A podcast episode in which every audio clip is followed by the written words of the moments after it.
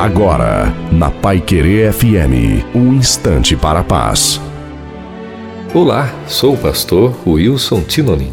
O Salmo 46, versículo 10 diz assim: Aquietai-vos e sabei que eu sou Deus. Todos nós temos lá nossas ocupações.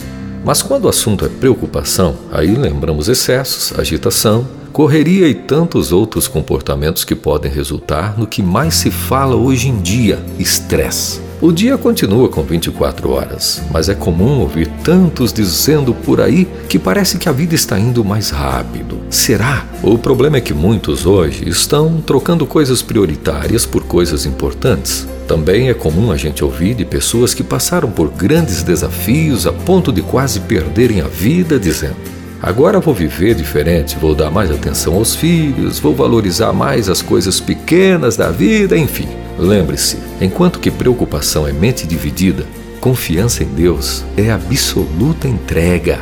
Que a boa mão do Senhor Jesus nos faça cada dia mais aquietados, de modo que o equilíbrio nos leve onde a vida fica com mais qualidade.